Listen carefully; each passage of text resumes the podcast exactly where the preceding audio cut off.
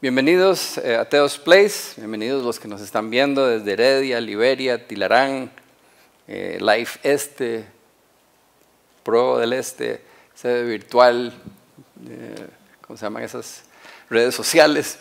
Y bienvenidos los que nos acompañan aquí en vivo hoy. Estamos muy contentos que nos puedan acompañar. Yo estoy convencido de que Dios tiene un mensaje demasiado importante para todos nosotros esta noche. Entonces vamos a hacer una oración y de una vez entramos con el tema de hoy. Padre nuestro, te damos gracias, Señor, por la buena oportunidad más para estar aquí. Te damos gracias por la libertad que tenemos. Queremos pedirte por la gente en Afganistán que están ahora pasando por una situación terrible, donde probablemente los pocos cristianos que hay ahí van a estar sufriendo. Te pedimos protección o que les des una manera de salir adelante. Padre, también te damos gracias porque estamos aquí, tenemos esa libertad de reunirnos sin que nos persigan, podemos estudiar tu palabra, podemos conocerte. Te pido que esta noche sea una noche especial para los que están aquí presentes, los que nos ven de distintos lugares, Señor, que, que tu presencia esté con nosotros, que dirijas mis palabras, que toques nuestros corazones, que tu espíritu se mueva, que podamos sentir que el mensaje es para cada uno de nosotros. Te lo pedimos en el nombre de tu Hijo Jesús. Amén. Ahora yo sé que la pregunta que les voy a hacer es probablemente el momento equivocado. No es la mejor época para hacer esta pregunta porque acabamos de pasar por un año y medio, llevamos año y medio, no hemos terminado de pasar de esta pandemia, ¿verdad? Pero igual me interesa saber eh, la respuesta. Los que nos están viendo remotamente pueden responder allá para la gente que está con ustedes los, los pueda ver. La pregunta es esta. ¿Quiénes de ustedes piensan que su vida ha sido buenísima? Que ha vivido una vida increíble, que no se cambiarían por nadie. O sea, que ha sido la vida más maravillosa que pueden vivir. Quiero que levanten la mano si ustedes piensan que ese es el caso en su vida. Tenemos unos cuantos, unos cuantos. Los felicito, los felicito. Okay, no sé allá, pero levanten la mano para que la gente que esté allá los vea. Okay? Y, y, en realidad no los puedo felicitar a ustedes porque no depende de uno que la vida sea así de maravillosa. Lo que sí les puedo decir a los que no levantaron la mano Em, es que Dios quiere que todos vivamos una vida maravillosa, que todos fuimos creados para vivir vidas así como los de los que levantaron la mano, o aún mejores. El plan de Él era que nuestras vidas fueran increíbles. El plan del Creador original era que iba a hacernos, nos iba a crear, nosotros íbamos a vivir eternamente en su presencia, en una comunión eh, imagínense ustedes, con el Creador. Es que, es que no lo podemos imaginar, ¿verdad? Uno, uno dice, qué chiva poder visitar, qué sé yo, al Papa y, hablarle al Papa, o si a ustedes les cae bien Biden, entonces ir a Estados Unidos y hablar con el presidente, ¿verdad? Y uno dice, estar con alguien así, con alguien famoso, o qué sé yo, Bill Gates, o el que ustedes admiren, eh, ¿cómo se llama? Elon Musk, no sé a quién le llama la atención, Taylor Swift, whatever, ¿verdad? Este, y, y, ningún ejemplo que se me ocurra, ningún ser humano es un, es un privilegio verdadero, es simplemente una persona que tiene algunas capacidades o algunos privilegios que yo no tengo. Pero poder estar en la presencia del creador, de aquel mae que dijo, hágase y se hizo el universo.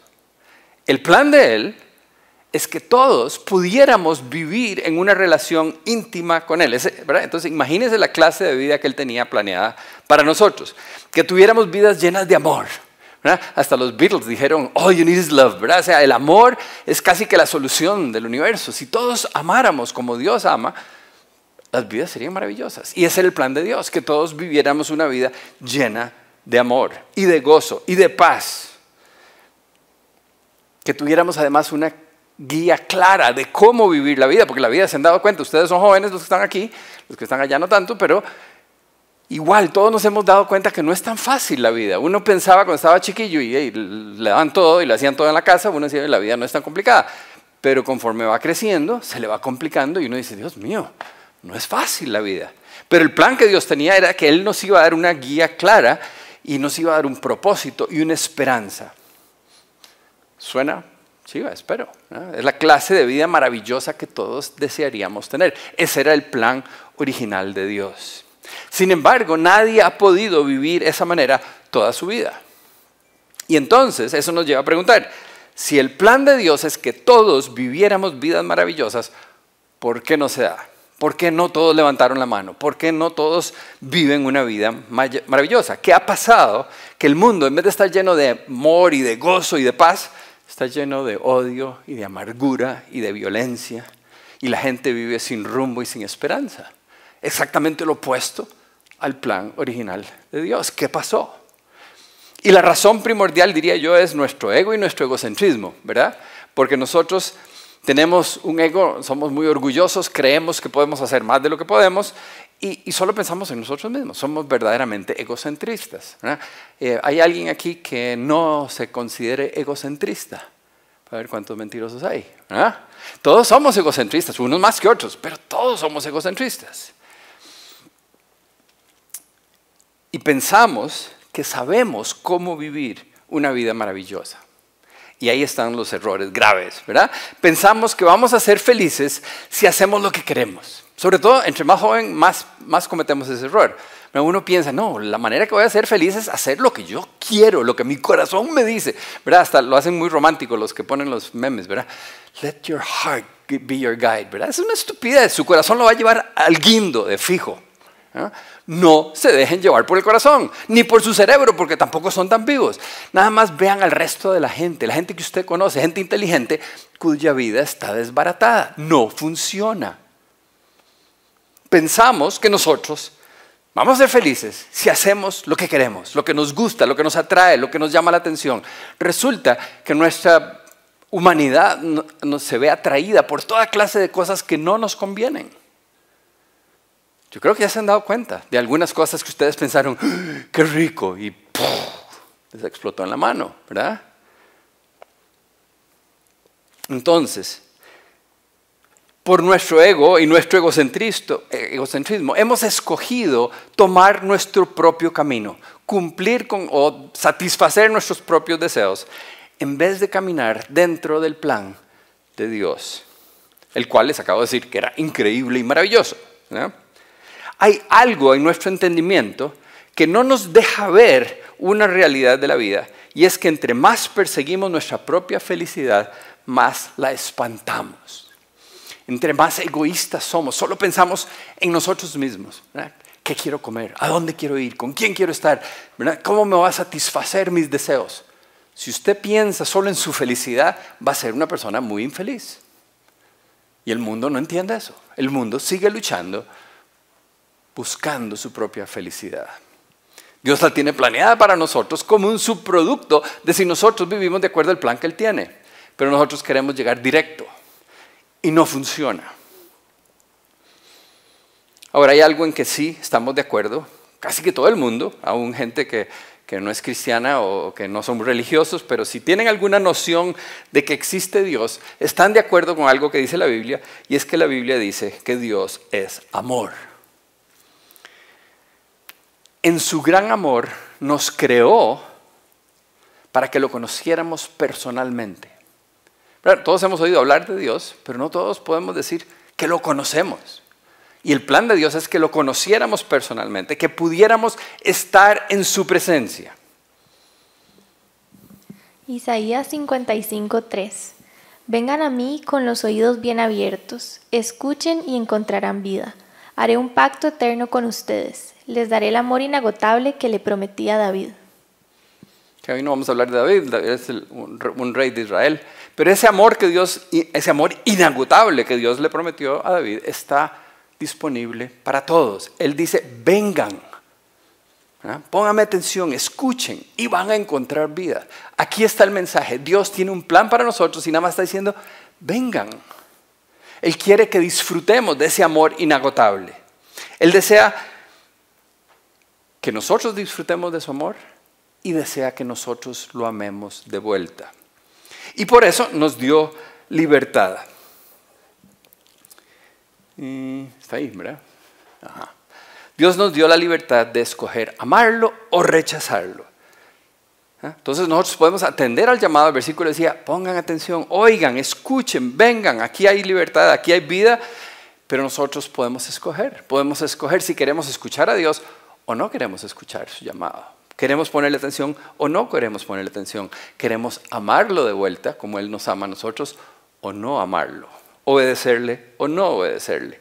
Dios nos da esa libertad de escoger. Entonces, Dios nos creó por amor, para amarnos a nosotros y para que nosotros lo amemos. Y nos da esa libertad. Nos da esa libertad de amarlo o rechazarlo. Ahora, ¿qué hemos escogido todos? Algunos de ustedes están pensando, no, yo, yo siempre he querido mucho a Dios. Eh, ¿Quién sabe? ¿Verdad? Eh, depende de cómo definimos querer y amar a Dios. Él nos da libertad, pero si vemos el resultado en el mundo, hemos escogido no amarlo. Hemos escogido no obedecerle. Hemos escogido nuestro propio camino. Y por eso vivimos en un mundo sin gozo y sin amor y sin paz, lleno de violencia y amargura. Hemos escogido mal. Nos hemos ido por el camino propio hemos rechazado su llamado. No fue que él dijo, pónganme atención, vengan por aquí. Y todos, ay, sí, Señor. No, ¿verdad? Ay, no, no, yo quiero hacer eso. Y ¡fum! Nos vamos para allá. Hemos rechazado el llamado de Dios. Y cuando rechazamos el llamado de Dios, cuando no le hacemos caso, cuando escogemos nuestro propio camino, cuando le desobedecemos, la Biblia eso lo llama pecado. Romanos 3:23 Pues todos han pecado y están lejos de la presencia gloriosa de Dios. Ok, entonces ya definimos lo que es el pecado, es cuando desobedecemos, cuando agarramos nuestro propio camino en vez del camino que Dios tiene planeado para nosotros. Es una palabra fea que no nos gusta, ¿verdad? Y nosotros preferimos eh, no pensar en que pecamos, ¿verdad? Cuando nosotros decimos una mentira, decimos una mentirilla, una mentira blanca, una mentira inocente, le ponemos toda clase de adjetivos para no aceptar el hecho de que mentimos, somos mentirosos. No, nos gusta aceptar que somos egoístas, pero somos egoístas. Y que somos orgullosos, pero sí somos orgullosos. Y ahí puedo seguir con la lista de pecados. Tenemos un montón en la colección, en nuestra manera de ser. Y Dios dice en este versículo que quienes pecaron. A ver. Todos, ¿verdad? Les dio miedo hasta eso, ¿verdad? Todos hemos pecado. Ahora, siempre hago la pregunta porque de ahí es de obligación, ¿verdad? ¿Hay alguno aquí que piensa que nunca ha pecado? ¿Eh? Qué chido. Lo he hecho con esto lleno varias veces, bueno, un montón de veces. Nunca ha habido una persona que se atreva a levantar la mano y diga, yo nunca he pecado, ¿verdad? Porque todos somos parecidos. Nuestro menú es diferente, ¿verdad? Los pecados que yo cometo son distintos a los suyos porque nos gustan cosas distintas, pero todos cometemos pecado. Todos escogemos mal. Todos pensamos que satisfaciendo lo que queremos vamos a ser felices y nos descarrilamos y nos vamos por el camino equivocado. Entonces, en vez de obedecer a Dios y poder vivir esa vida perfectamente guiados, con propósito, con esperanza, llenos de amor y de gozo, etc., hemos escogido vivir como nos da la gana. En vez de buscar ese destino perfecto para el cual fuimos creados, decidimos forjar nuestro propio destino. Así lo dicen para que suene chido, forjar nuestro propio desastre, que es lo que hemos hecho. Y entonces a, veces vemos un espejismo, ¿verdad? Y algunos de ustedes tal vez todavía están en esa época donde ustedes dicen, wow, es que yo tomo muy buenas decisiones, mi vida está pura vida, yo me la estoy jugando. Porque se ve bien. Es un espejismo en el sentido de que vamos hacia un guindo y no nos hemos dado cuenta. Cuando yo me acerqué a Dios, yo tenía 18 años, empecé a ir a un grupo parecido a este y yo fui porque había una muchacha bonita, no porque me interesaba lo que estaban hablando ahí porque yo creía que mi vida estaba perfecta. Yo me iba bien en la U, las muchachas me volvían a ver, todavía no me ha hecho así viejo y feo, pero, ¿verdad? Y entonces yo creía que mi vida estaba pura vida. Ahora veo para atrás, si hubiera seguido por la autopista por donde yo iba, yo iba directo al guindo. Estaba tomando pésimas decisiones, pero yo no la veía todavía. Y eso pasa, ¿verdad? La fiesta que tanto disfrutamos, la libertad sexual, termina en una vida desordenada, corazones rotos, embarazos no deseados, divorcios, eh, alcoholismo, etc. Nada más vean a, otra gente, vean a sus hermanos, a sus papás, a sus primos, a sus tíos, a los papás de sus amigos, etc. A aquellas personas que han tomado sus propias decisiones y lo mal que les ha ido. Y, no, estoy hablando aquí de, que les fue bien en PLA, porque ahí tenemos ahora a dos multimillonarios en la cárcel. Entonces, no es cuestión de tener plata, una buena vida, una vida maravillosa, es estar llenos de amor y de gozo y de paz. Puede ser con mucha plata o con poca plata, pero lo que estoy hablando es de algo más profundo. Es una vida maravillosa de la cual nunca nos vamos a arrepentir, de la cual vamos a llegar el último día y sentirnos gozosos de todo lo que hicimos y lo que vivimos en la mano del Señor. La decisión de hacer lo que queremos, lo que creemos que nos va a hacer feliz, tiene muy graves consecuencias para nosotros. El versículo que leímos dice que todos los que han pecado están lejos de la presencia gloriosa de Dios. Entonces, entender por qué el pecado nos separa de Dios a veces no es tan obvio. Tal vez se lo voy a poner más fácil para, para algunos. Ustedes tienen una novia o una esposa muy brava y saben lo que a ella le gusta o no le gusta y ustedes escogen hacer algo que a ella no le gusta, o sea, desobedecer, después no hay manera de acercársele, ¿verdad? ¿Entendieron? Entonces, parecido pero no es lo mismo, porque Dios no es bravo. Esa no es la razón por la que no nos podemos acercar a Él. La razón por la que no nos podemos acercar a Él después de que lo desobedecemos es porque Dios es santo. Entonces les había dicho que Dios es amor, pero Dios también es santo, totalmente separado de toda impureza moral. Entonces nuestro pecado nos separa de Dios porque en Él no existe, en su presencia no puede existir el pecado, no puede existir las impurezas, las desobediencias. Así es Él. Entonces, no es que Él nos hace a un lado, es que nosotros cuando escogemos irnos por nuestro camino estamos escogiendo separarnos de Dios. Entonces, sumen, ¿verdad? Dios no nos abandona en ningún momento. Algunos piensan que es así. Pero lo que está sucediendo es que en el momento en que yo decido desobedecer, yo estoy escogiendo darle la espalda y alejarme de Dios. Entonces, es por nuestro pecado que no podemos estar en la presencia de Dios y por lo tanto no podemos disfrutar de aquella vida maravillosa llena de amor, de gozo, de paz, etc. ¿verdad? La desobediencia me separa de Dios y ahí va el chance de una vida maravillosa. Eso explica el desastre en el que vivimos, eso explica el mundo en que vivimos. La gente se lo reclama a Dios, ¿verdad? Ven el desastre de lo que está pasando en Afganistán, o ven el desastre del racismo en Estados Unidos, o ven, ¿verdad? Cualquier... Y es que qué barbaridad, ¿por qué Dios? ¿verdad? Dios está diciendo, qué barbaridad lo que están haciendo. Todos están haciendo lo que les da la gana, ninguno está haciendo lo que yo quiero que hagan, ninguno está viviendo como yo quiero que vivan. Hemos sido nosotros los que hemos escogido vivir como nos da la gana.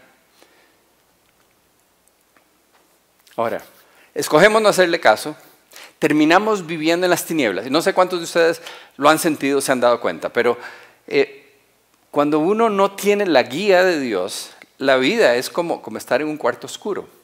Uno tiene que tomar decisiones y no sabe para dónde va. Yo me acuerdo cuando yo estaba de la edad de los que están aquí presentes, un poquito menor, y, y tenía que escoger qué voy a estudiar. Algunos de ustedes, porque si su papá era doctor, quieren ser doctores o algo así.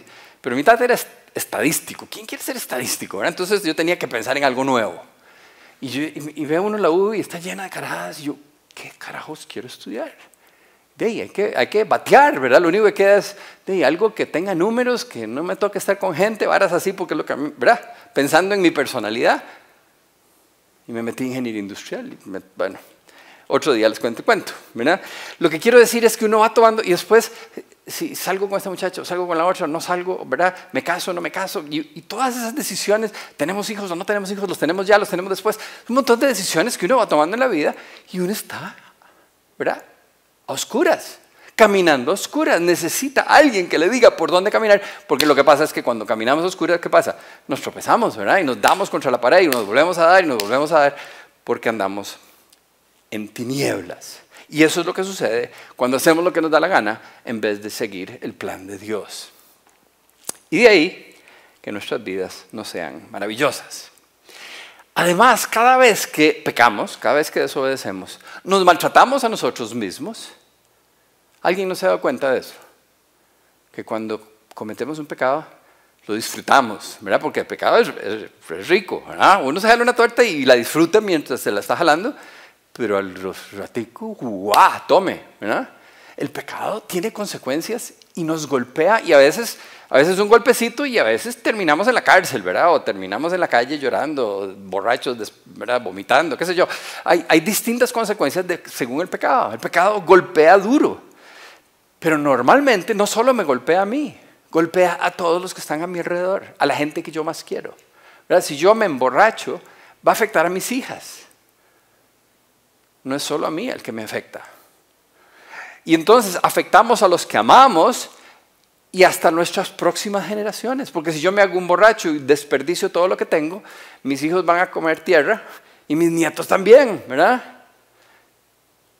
Le voy a destrozar la vida a las futuras generaciones. Y mucho del sufrimiento que nosotros podemos estar viviendo es resultado de las malas decisiones de nuestros papás, nuestros abuelos o bisabuelos.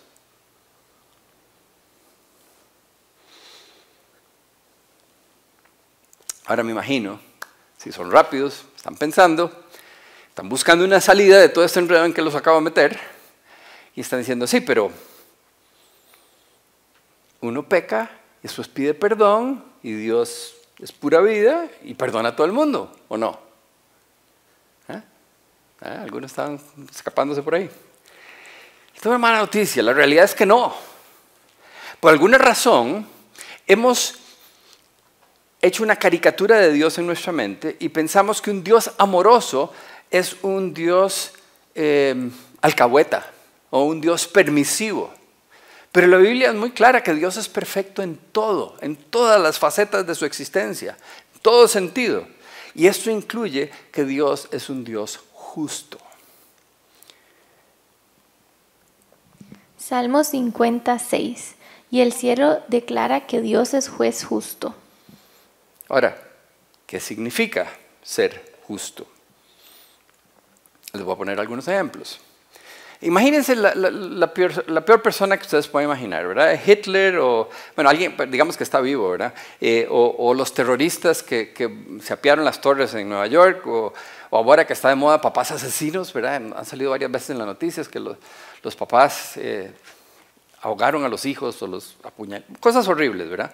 O, si quieren algo menos terrible, el caso aquí de, los ladrones, de las, toda, la burocracia de toda la cocina de Costa Rica, ¿verdad? Este, digamos que los pescamos infraganti. Acaban de cometer sus terribles atrocidades y los, pescaron y se los llevaron y están en juicio. Y llega el día del juicio y, esta persona, Hitler o los asesinos o cualquiera de estos, se levanta y le dice, ay, señor juez, perdone. Usted no sabe lo arrepentido que estoy, de verdad, de corazón, me duele mucho haber matado a mis hijos o haberle robado la plata a los ticos o haber botado esas torres tan lindas en Nueva York. Perdón. Y el juez dice, ah, ok, pura vida, vayas, tranquilo. ¿Qué dirían ustedes? ¿Qué dirían de ese juez? Ustedes dirían que eso es un juez justo. Dios es un Dios justo. Y justicia quiere decir que le va a dar a cada uno lo que se merece. Entonces no es suficiente pedir perdón, tiene que haber una consecuencia por el pecado. Alguien tiene que arreglar la torta. ¿Verdad? No estaríamos contentos, y yo no sé si son culpables o no estos dos señores que están en la cárcel, pero no estaríamos contentos si nada más dicen sorry y los dejan ir. Por lo menos que devuelvan la plata que se robaron, si es que se la robaron. No estoy diciendo nada yo no sé, yo sé que lo están acusando. Lo que quiero decir es que cada pecado, cada desobediencia tiene un costo y alguien tiene que pagar ese costo. Entonces no es suficiente pedir perdón, tiene que haber restitución. Otro ejemplo que yo pongo que a veces les ayuda a entender la idea era cuando yo tenía como cinco años, mi mamá se bajó del carro y, me dejó a mí entre el carro, solo, parqueado al, lado de un supermercado, pero era, tenía el, parqueo así como, la, acera estaba inclinada y arriba del supermercado. Em, y yo, bueno, era tantos años atrás que esos carros tenían las marchas aquí a la par de la manivela. Y entonces yo me paré en el asiento y a jugar de, de chofer, ¿verdad? Algo toqué, pues la puse en neutro y el carro salió soplado para atrás y me llevé un taxi. ¿ah? Y después el taxi. No me maté yo, pero despedas el taxi. Mi mamá salió corriendo cuando se dio cuenta, totalmente sintiéndose terrible, pidiéndole perdón al taxista, pero el taxista no quería que le pidieran perdón, el taxista quería que le arreglaran el carro. Tenía que haber restitución para que hubiera justicia. Ahora, ¿cuál es el, el, pago indicado? En el caso del taxi era arreglar el taxi. ¿Cuál es el pago indicado por haberle desobedecido a Dios. Ezequiel 18:4 A mí me pertenece todo ser humano, lo mismo el Padre que el Hijo. Aquel que peque morirá. Deberían de pegar ese versículo en, la nevera, ¿verdad? O en el espejo del baño. Qué chido memorizárselo. Está bonito, ¿ah? Esos son los que nadie quiere aprenderse, ¿verdad? Ahora, obviamente no está hablando de muerte física, sino ya estaríamos todos en el balde, ¿verdad? Todos pateados el balde. Eh, obviamente está hablando de una muerte física, eh, perdón, espiritual. Eso es lo que nosotros llamamos el infierno, es la separación de la presencia de Dios. Imagínenselo de esta manera. Dios es amor, gozo, paz, todo maravilloso. El plan perfecto es vida perfecta a la par de Dios. Lejos de Dios no hay ni amor, ni gozo, ni paz. Esa es la peor vida que puede existir. Y lo que dice es que cuando muramos, el pago por el pecado es una separación eterna. Nunca vamos a estar donde está el amor y el gozo y la paz, sino que lejos de eso. O sea, en lugar feillo. Hebreos 12:14.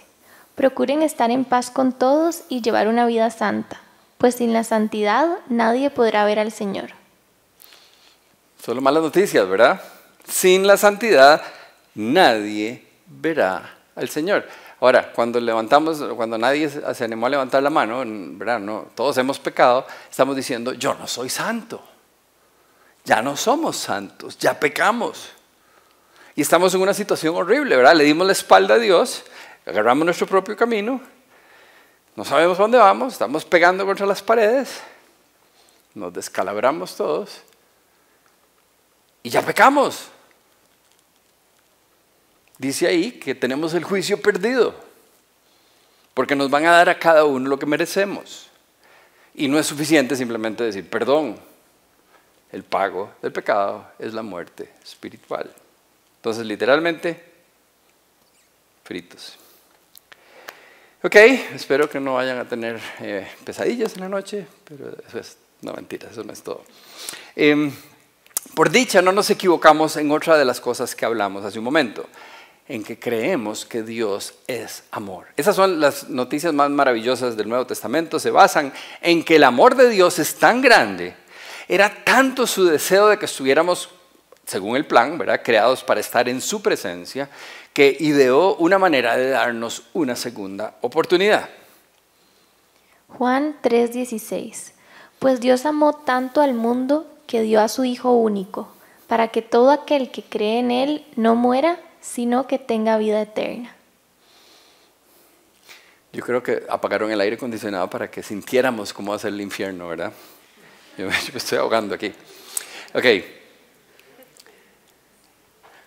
Esos son los previews. Este versículo es uno de los más famosos en la Biblia. Pero básicamente lo que está diciendo es que el amor de Dios era tanto, tanto, que cuando vio que nosotros cogimos irnos por otro lado y pecamos y nos fuimos en camino equivocado, dijo, necesito resolver esto, necesito darles una oportunidad. Y manda a su Hijo Jesucristo a vivir una vida perfecta, libre de pecado, y se ofrece voluntariamente a morir y pagar por nuestros pecados. Él es castigado por mis pecados y los suyos y los suyos y los suyos y los suyos y los de todo el mundo. Y entonces dice, el que crea en Él no va a morir espiritualmente hablando, sino que va a tener vida eterna. Eso es lo que dice el versículo. Entonces nos libra de culpa para que podamos volver a la presencia de Dios, que era el plan original. Entonces, si creemos en Jesús, vamos a tener vida eterna. Suena bonito, ¿verdad? Nos morimos, vamos para el cielo. Entonces, por lo menos aquí la, no puedo usar esa palabra, la eché a perder. Este, pero por medio de Jesús pareciera que al menos no me voy para el hueco. ¿okay? Pero aunque suene interesante, uno dice, pero ¿y la vida aquí qué? ¿Va a seguir como un quebrado? No. En Juan 10, 10 dice que Jesús vino a darnos vida en abundancia, aquí y ahora. O sea que una vez que creemos en Él, él no solo nos va a perdonar, nos va a limpiar, etcétera, sino que nos va a guiar y nos va a dar el poder para poder, poder vivir una vida maravillosa como la que yo estaba hablando, según el plan original. Ahora, nuevamente, si están poniendo atención, porque a veces acelero un poquito y, y se les va un detalle, Si están poniendo atención, deben estar pensando, ay, qué fácil. Lo único que tengo que hacer es creer en Jesús. Entonces, después de todo, la mayoría de la gente en Costa Rica, en toda América Latina, eh, probablemente se van para el cielo, ¿verdad? Porque creen en Jesús. Eh, más o menos. Todo depende de cómo definamos las palabras y, ese es un problema. Entonces es probable que algunos de ustedes están diciendo, ¿verdad? Me salvé, porque yo toda la vida he creído en Jesús y entonces, de pura vida, estoy bien. No me toca a mí juzgarlos, no conozco sus vidas, Ese, ese juicio viene el día del juicio, pero tengamos en cuenta lo que dice en Tito. Tito 1.16. Profesan conocer a Dios, pero con sus acciones lo niegan. Son, son abominables, desobedientes e incapaces de hacer nada bueno. No lo dije yo, ¿verdad? Ahí está refiriéndose a mucha gente que dicen conocer a Dios, pero no se ve en su manera de vivir. Y, el problema está en que cuando la Biblia dice que tenemos que creer en Jesús, no se refiere a comprensión intelectual, porque solo un idiota no cree que Jesús existió, porque hay demasiada evidencia que efectivamente hubo un Señor Jesús que vivió en Israel en la época de Poncio y Pilato y que fue crucificado. Lo que no todos están de acuerdo es si resucitó o no resucitó. Y entonces los que crecimos probablemente dentro de aquí en Costa Rica, en la Iglesia Católica o en América Latina, no sé, los de Europa, ¿verdad?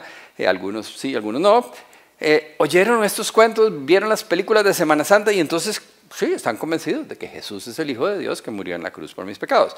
Eso es creer, eso es entender, eso es con el cerebro. Pero la fe va un paso más allá. La Biblia nos pide tener fe en Él. Y la fe es tener la convicción de lo que no vemos. Es, estar, es, es una convicción tan profunda que nos lleva a actuar diferente. Cambia nuestra manera de actuar. Estamos dispuestos a entregar todo lo que somos a esa causa, a esa, a esa cosa o a esa persona en la cual tenemos fe. Es una entrega total. Y entonces les voy a contar una historia resumidamente.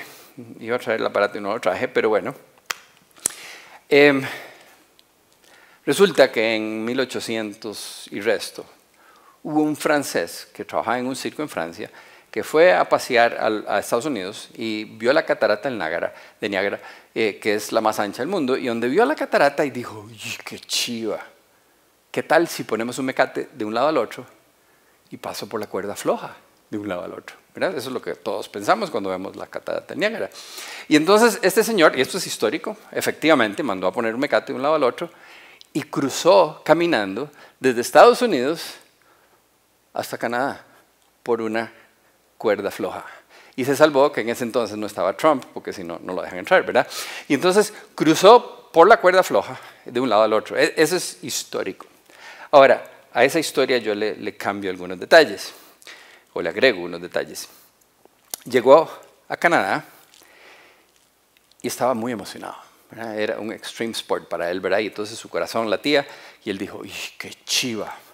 ¡Qué emoción! Y la gente que estaba ahí decía, qué madre más loco. Le aplaudieron, pero todos decían, madre, qué loco, yo creí que se iba a caer. Y entonces dijo, no, pues yo quiero algo más emocionante. Yo quiero devolverme, pero, pero algo, algo más emocionante que caminar sobre la cuerda floja. Y entonces dijo, ya sé, en eso vi un carretillo por ahí. Dijo, me preste el carretillo, me lo voy a llevar para allá. El canadiense dijo, dele, pero se va a ir al guindo y páguemelo, ¿verdad? Porque usted no me lo va a poder pagar después de que se van al guindo. Y el, el agarra el carretillo, le paga al señor y la gente empieza a decir, qué mae más loco, ¿verdad? Y entonces ya empiezan a llamar por teléfono los gringos, póngale atención que ahí va de vuelta y va con un carretillo, ahí todo el mundo emocionado y los drones tomando fotos y la vara y el mae con, con el carretillo, ¿verdad? Y empieza, y va a cruzar, ¿verdad? Y eso es, no sé cuánto es, pero es como un kilómetro de cuerda floja, es una carajada larguísima, no sé qué tanto largo es. Y va el mae con el carretillo cruzando de, vuelta para Estados Unidos, y eso se acuerda que se le olvidó el pasaporte y tienen que echar marcha atrás, ¿verdad? No. Y entonces se va con el carretillo y llega a Estados Unidos, y ahora sí lo reciben, todo el mundo lo felicitan, le aplauden, ¿verdad? Empiezan a, recibirlo con gran cosa, y él dice, ¡Wow! Buenísimo, chivísima, pero yo quiero algo más emocionante. Yo quiero algo más emocionante. La gente decía, pero ¿qué más? Y entonces, hace? Llenemos el carretillo de piedras. Y me lo llevo a vuelta. Y entonces llena el carretillo de piedras. Y entonces la gente empieza a apostar, en esta sí se va al hueco. Y aquí en Costa Rica el Sportsbook, todo mundo 5 a 1, 10 a 1, se cae, no se cae. Bueno. Y el mae con el carretillo lleno de piedras que va a cruzar y la gente, unos decían se cae, otros decían ya se la jugó, se la va a jugar, quién sabe. Y va y, y se le caen un par de piedritas y ahí va, ¿verdad? Y se la va jugando el mae. Y llega a, Canadá con el chunche lleno de piedras. Eh, y, le cobran impuestos por las piedras. Y, y el maestro dice, ay Dios, esto está emocionantísimo, yo quiero algo más. La gente dice, ¿qué más? Ya este maestro ya está demasiado loco. Y, ¿verdad? y la gente, y, y entonces dice, ya sé, ya se me ocurrió. Me voy a llevar a alguien montado en el carretillo. Y la gente, ahí la gente decía, ya cruzó con las piedras, probablemente puede llevarse una persona montada. Yo creo que sí. Otros decían, mm, quién sabe, pero la mayoría decía, Sí, sí, claro, claro que se la juega. Hasta que dice, ok, bueno, ¿quién se monta? Un montón de gente creía que sí podía, pero ninguno tenía fe en él. Esa es la diferencia entre creer y tener fe. Tener fe implica una convicción tal que cuando él dijo, ¿quién se monta? Yo estoy seguro que sí puede, me monto. Pero nadie tenía suficiente fe para eso. Así que si nosotros nos arrepentimos de nuestros pecados y ponemos nuestra fe en Jesús, nos montamos en el carretillo, tendremos vida eterna. Esa es la promesa. Además de ofrecernos vida eterna, la Biblia dice que Jesús pagó por nuestros pecados, nuestros pecados son perdonados. Dios nos adopta como hijos Vamos a tener una relación personal con Él como Él quería originalmente y nos va a dar a su Espíritu Santo para que nos guíe, para que nos dé fuerza para vivir una vida llena de amor, de gozo y de paz y de toda la vida maravillosa que describimos al principio. Ahora, es probable que algunos de ustedes vinieron hoy porque alguien, algún amigo los invitó y en esa persona ustedes han visto algo diferente han visto que es una persona que tiene amor y gozo y paz y una vida ordenada o más ordenada que antes, ¿verdad? A veces es nada más un cambio. Eh, eh, su vida ha mejorado. ¿Qué pasó? ¿Qué es lo que está pasando en esa persona? Y es simplemente que en algún momento dado se dieron cuenta de que iban por mal camino y que Dios les estaba llamando la atención y les estaba diciendo, venga, oiga, póngame atención, aquí estoy yo, crea en mi Hijo Jesucristo y le doy nueva vida le doy una nueva fuerza, le doy un Espíritu Santo, lo perdono, le preparo la vida eterna y, le ayudo a cambiar su manera de vivir aquí, hoy. Y entonces a ustedes, los invitados, ya sea que estén aquí o que nos estén viendo remotamente, hoy les toca. ¿Por qué esperar? Dios los está llamando, No es coincidencia que están aquí hoy. Dios los está llamando para que puedan tener todo eso que hemos estado viniendo hablando. Para que puedan vivir con la certeza de que cuando se mueran van a estar en la presencia del Señor, pero además que empiecen a tomar decisiones guiados por el Espíritu Santo, decisiones sabias, el camino correcto, una vida de amor, de gozo, de paz. Ustedes saben lo que es gozo. Gozo es una felicidad que está dentro, que aunque hay una tormenta afuera, nosotros estamos por dentro llenos de felicidad. Imagínense vivir así en este mundo tan turbulento y tener paz, poder tener paz aunque estemos en, Afganistán en este momento o en Venezuela, poder tener paz porque Dios está con nosotros.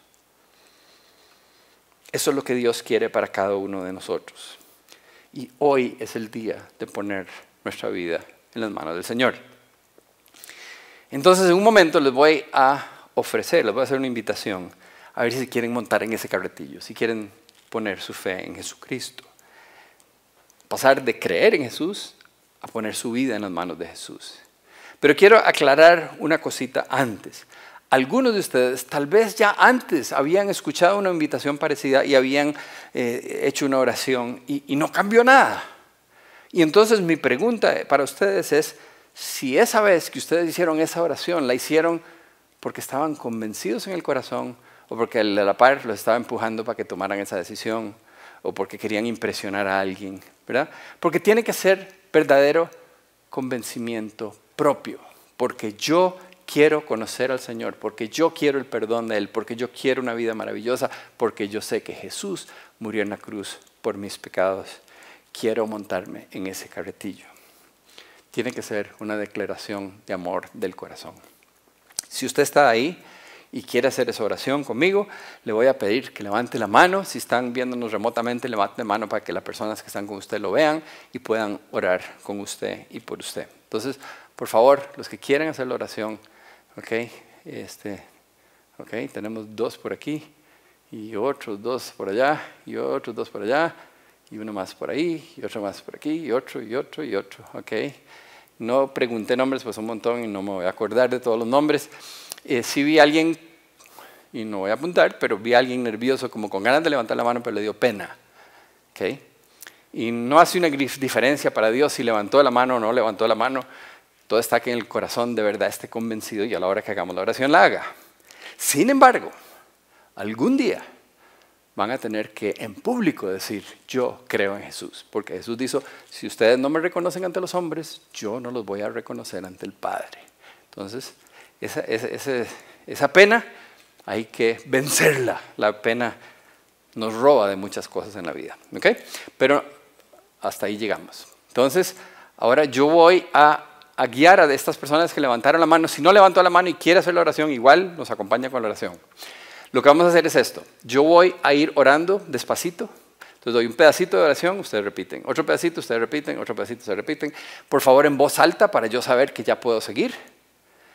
Pero olvídense del, del resto del mundo. Cierran sus ojos y están hablando con Dios. Estas palabras no son como una lora, es, tienen que salir de su corazón que verdaderamente, y, para que no haya sorpresas, lo que vamos a decir en la oración es que sabemos que hemos pecado, que estamos arrepentidos, que creemos en Jesús y que queremos poner nuestra vida en sus manos, que queremos montarnos en el carretillo para que nos perdone y nos dé nueva vida. Básicamente es lo que vamos a decir, ¿ok? Entonces, los que nos están viendo allá, los que están aquí, los que levantaron la mano, los que están decididos, aunque no hayan levantado la mano, vamos a hacer la oración juntos.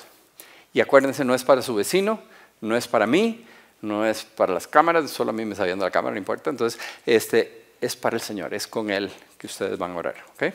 Vamos. Señor Dios Todopoderoso. Mm, más duro porque no oigo nada. Yo sé que he pecado y estoy arrepentido. Yo sé que no merezco tu perdón, pero tú ofreces perdonarme si tengo fe en tu Hijo Jesús. Yo creo en Él. Yo tengo fe que Él murió por mí para darme el perdón de los pecados. Te pido, Padre, que me perdones a través de su sacrificio. Te doy gracias, Señor, por amarme, por perdonarme por aceptarme en tu familia, por darme tu Espíritu Santo.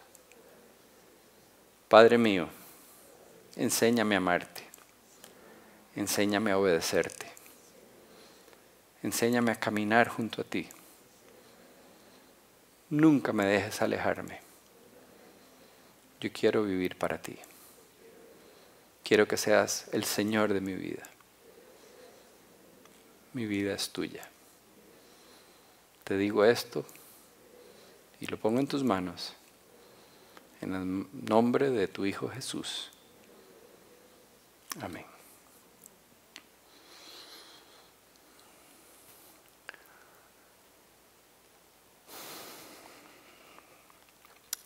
Algunos a veces están un poquito escépticos de todo lo que yo estoy diciendo. Tengo más de 30 años de estar ayudándole a la gente a acercarse a Dios. Y he visto, no, tengo número para darles, pero cientos de personas, probablemente miles, no puedo darles el número, de vidas transformadas, de vidas maravillosas. Un día de estos tuvimos una reunión en casa, invitamos a un montón de parejas jóvenes, eh, bueno, no tan jóvenes como ustedes, los que están aquí, pero, pero jóvenes todavía para nosotros, ya están todos con hijos, pero son personas que cuando vinieron y se acercaron al Señor, eran todos solteros todos andaban por caminos equivocados, unos más deshechos que otros. Em, Dios enderezó sus vidas, les dio vidas maravillosas y después conocieron a una pareja maravillosa aquí en Teos. Em, se casaron y ahora tienen niños que tienen el potencial de llegar a vivir vidas maravillosas si los papás les enseñan a buscar a Dios temprano en su vida. Y mi vida ha sido maravillosa. Les conté que tenía 18 años cuando me acerqué a Dios. A los 19, bueno, llegué a las reuniones a los 18, a los 19 le entregué la vida al Señor y hice la oración y, mi vida cambió. Y, y, tal fue el cambio que trabajaba en algo y le dedicaba mi vida a hacer cosas para Dios y llegó un punto en que vendí mi negocio y me dediqué a esto. Y yo trabajo de gratis, no sé si ustedes sabían, pero les cuento para que vean que mi vida es maravillosa, tan maravillosa que puedo dedicarle el tiempo a mi Dios y no recibir ni un centavo, porque algunos piensan, esa gente solo por plata lo hace. No, no lo estoy haciendo por plata, lo estoy haciendo porque estoy convencido de que no hay mejor camino y no hay una mejor vida que podamos vivir que aquella de las manos del Señor. Y todos los que tomaron esa decisión hoy, que nos están viendo remotamente o aquí sentados, les prometo que si ustedes se mantienen firmes en ese camino, con su fe en el Señor Jesucristo, van a vivir vidas maravillosas. Y algunos de ustedes dentro de 30 años van a estar diciéndole lo mismo a otros jóvenes. Vamos a orar. Padre nuestro, te damos gracias, Señor, porque, porque eres maravilloso, porque nos conoces desde antes de nacer, porque a pesar de que hemos tomado decisiones equivocadas y hemos caminado por caminos equivocados y te hemos desobedecido y, y, hemos cometido errores que nos han llevado a malas decisiones, que nos han golpeado y hemos golpeado a otros, tú en tu amor enviaste a tu Hijo para perdonarnos. Te damos gracias por esa oportunidad, te damos gracias por ese amor tan grande, te damos gracias por tu perdón y por esa nueva vida. Te pido, Señor, por todos los que acaban de tomar esa decisión de poner su vida en tus manos, que esta noche o ahora mismo empiecen a sentir tu presencia, que se sientan amados, que sientan, que sepan que tú escuchaste esa oración y que hoy empezó una nueva vida, una nueva vida espiritual dentro de ellos, donde tu Espíritu Santo va a empezar a transformar y van a poder vivir vidas maravillosas en tu presencia y llenas de tu amor y tu gozo y tu paz. Te damos gracias por todo eso, Señor, en el nombre de tu Hijo Jesucristo. Amén. Ahora van a poner una canción más y después les van a dar unos anuncios, pero les sugiero a los que hicieron esa oración por primera vez, hayan levantado o no hayan levantado la mano, que al final busquen, aquí va a haber unas personas dispuestas a orar por ustedes para empezar con buena letra esa nueva vida. Eh, y si están en otra sede, me imagino que ahí también va a haber alguien dispuesto a orar por ustedes. Y si nos están viendo virtualmente, entonces mande un mensaje diciendo, yo tomé la decisión, oren por mí, ¿verdad? Y alguien se va a poner en contacto con ustedes. Gracias.